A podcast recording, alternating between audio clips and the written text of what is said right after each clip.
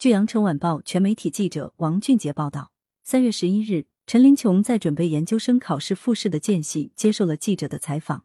电话那头，他的声音听起来平静有力，但也带着大病初愈的疲倦。点开陈林琼 B 站账号发布视频的列表，大部分都在记录他的抗癌历程。过去的二零二一年，他经历了患癌、失业、失恋，打击接踵而至，而陈林琼却从没放弃过对生活的希望。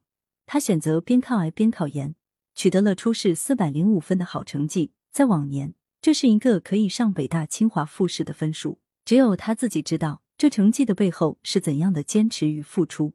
如今，最痛苦的时刻已经过去，但癌症的治疗过程还是在陈林琼身上留下了痕迹。他的肠胃依然有问题，体力也不好，因为唾液腺受损，嘴巴发干。在接受羊城晚报全媒体记者采访时。他说：“一会儿话后就需要喝一口水。”对于未来，陈林琼充满憧憬。他告诉记者：“希望以后能从事心理辅导方面的工作，帮助更多陷入低谷的人们。”二月二十一日是考研初试出分的日子，陈林琼少见的开了一场直播，在好朋友和网友们的陪伴下，一起查询分数。我考了四百零五分。看到分数的那一刻，陈林琼有些不敢相信，过去一年边抗癌边考研的辛苦与不易。都在这一刻释然。他在直播间的一片恭喜声中流下了眼泪。一年前的二月，陈林琼正处于人生的谷底。一九九七年出生的她，本处于最好的人生阶段。跟所有女孩一样，陈林琼爱穿好看的衣服，爱吃美食，还会在网上分享自己的美妆探店视频。她刚找到一份满意的工作，准备来广州生活。直到二零二一年的一月二十日，一份鼻咽癌的确诊通知书。让他的人生按下了暂停键。身体上的不适早在二零一九年三月就出现了。在一次感冒发烧后，陈林琼早上起来总感觉喉咙有异物，突出的痰里还夹杂有血丝。在后来一次检查中，有医生诊断为急性咽喉炎，陈林琼并没有放在心上。直到二零二一年一月，咽炎症状时好时坏，陈林琼趁着入职新公司去医院检查，在看完鼻内镜检查结果后。医生告诉陈林琼可能会很严重。陈林琼打趣道：“能有多严重？难道是鼻咽癌？”医生一脸凝重的答道：“可能是。”这个结果让陈林琼一下懵了。医生告诉他，排队做检查的人很多，他只有五分钟的时间考虑是否做活检，进一步确认。陈林琼边哭边给父亲打了电话，父亲告诉他，听医生的话做检查，活检需要在不打麻药的情况下，从鼻腔里夹出三块肉。当时有一块肉夹不出来，医生把我整个人往上扯，很痛很痛。陈林琼回忆道：“三四天后，检查结果出来了，高度疑似鼻咽癌，最终的确诊还需要一次免疫组化检验。”陈林琼回到了潮州老家，和父母一起等待最后的结果，就像等待审判一样。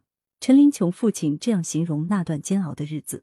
最终，奇迹没有出现，陈林琼确诊了鼻咽癌。看着年轻健康的女儿突然成了鼻咽癌患者，陈父痛心的说：“这样的结果简直就是核弹，放到任何一个家庭都承受不了这种打击。”确诊之后，陈林琼在母亲的陪护下来到珠海治病，医生为他设计了包含三次化疗和三十三次放疗的治疗方案。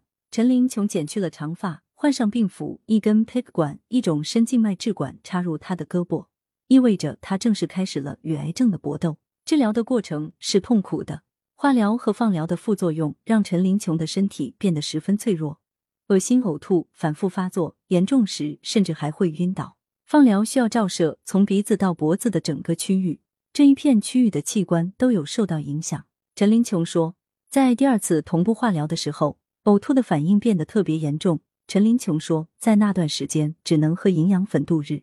身体上已经承受了很多痛苦，更令陈林琼难受的是，男友在她生病期间提出了分手，这让她的情绪接近崩溃的边缘。那段时间，总是会在半夜爬起来偷偷的哭，有时候刷朋友圈看到别人的生活，再想想自己的处境，悲从中来。陈林琼说：“好在这个时候，陈林琼也幸运的感受到了温暖与关怀，除了父母一如既往的支持外，朋友和病友给了她很大的鼓励。”在他因为分手痛哭的时候，有护士抱着他安慰了很久。最令陈林琼难忘的安慰，来自隔壁病房一位九十多岁的老大爷。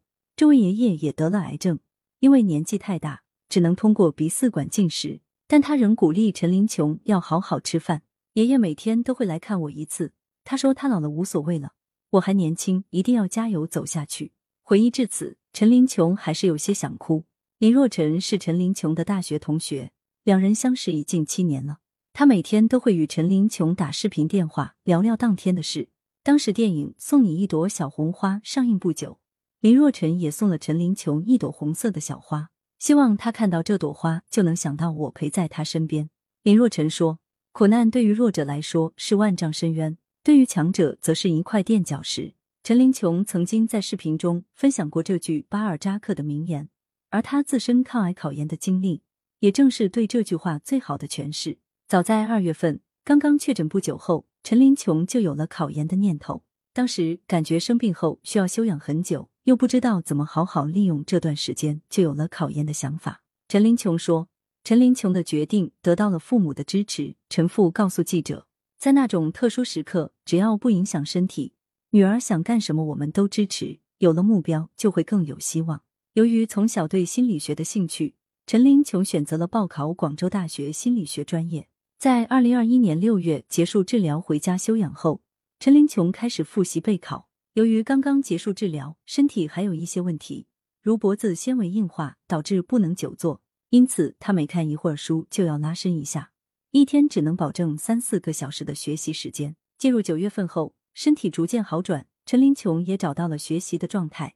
他开始按照早七点起床、晚十二点睡觉的日程安排复习。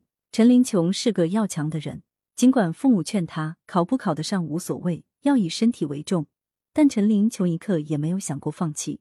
每当背书背到吐时，陈林琼就会告诉自己不要想太长远的事，把眼前的事做完就好了。他把学习计划细化到每天要完成什么任务，再一步一个脚印的走下去。那段时间，陈林琼每天都会在朋友圈分享考研日记，告诉好朋友们每天都学了什么。有时候他太累忘记发，我还会打电话去提醒他。林若晨回忆道：“尽管付出了最大的努力，但能否有回报，陈林琼没有把握。他觉得自己也许能考三百八十分左右，在复试线的边缘。没想到最后的成绩比他的预估分高出二十多分。看到分数的那一刻，我真的非常开心，感觉自己一路走来的辛苦都很值得。”陈林琼打趣说：“也许这就是心理学中所说的巅峰体验吧。”目前，陈林琼最大的心愿就是能顺利通过复试。之后，他还想读博，希望能用心理学知识帮助更多的人。我从一个医生那里知道了社会心理肿瘤这个方向，就是针对癌症病人做心理辅导，我觉得还蛮适合我的。陈林琼笑着说：“感谢收听羊城晚报广东头条，更多新闻资讯，请关注羊城派。”